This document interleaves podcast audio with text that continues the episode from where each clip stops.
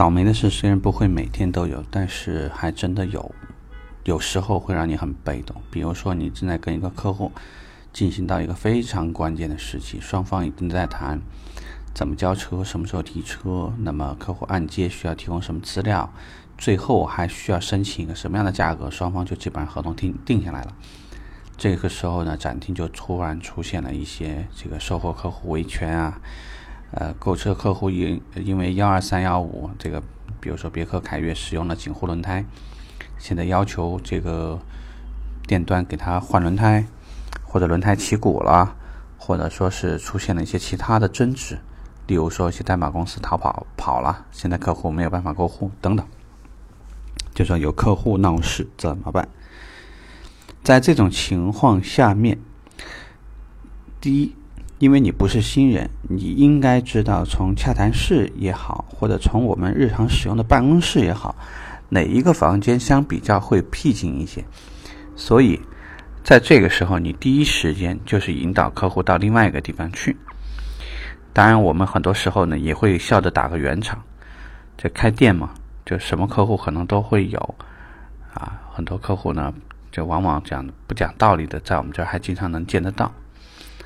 因为能讲道理的，我们给客户的暗示是什么意思呢？讲道理的都是坐下来慢慢聊的，这种这种吼的呀或者什么的呀。当你默认把这一类的客户首先作为一种没有素质、不会通过常规渠道解决的这种状态，那么有一些客户，有一些客户，他会倾向于远离这些人，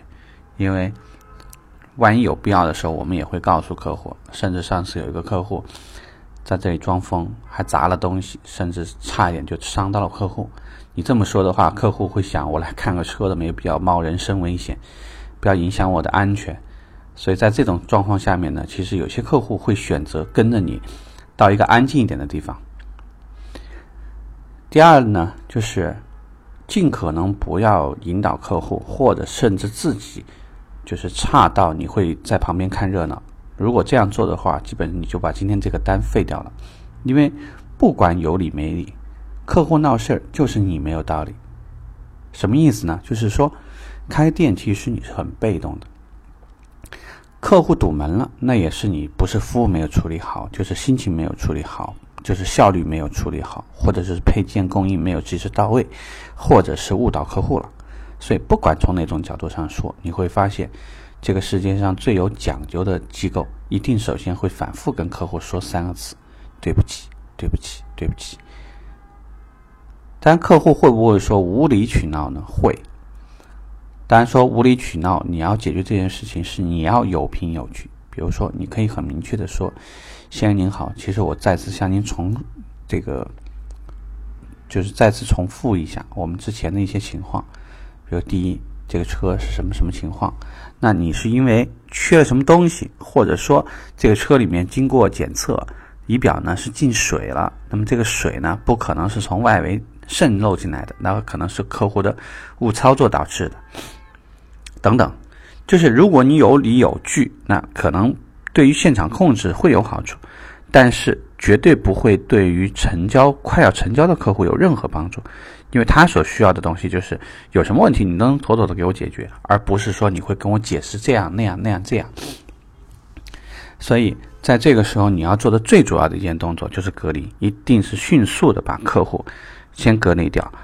然后之后呢，不会在我们整个成交的氛围里面形成一个太大的一个漏洞，因为这个坑一出来以后，你需要花很多时间，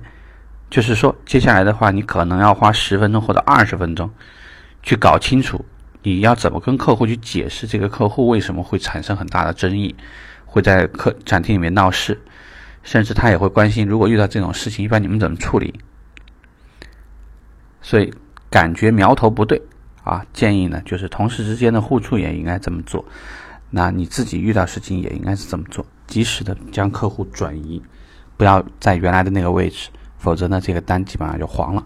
啊。这里给大家提个建议。大家千万这个叫眼观六路，耳听八方啊，不要太过于死板了。OK，这个话题我们到这儿，拜拜。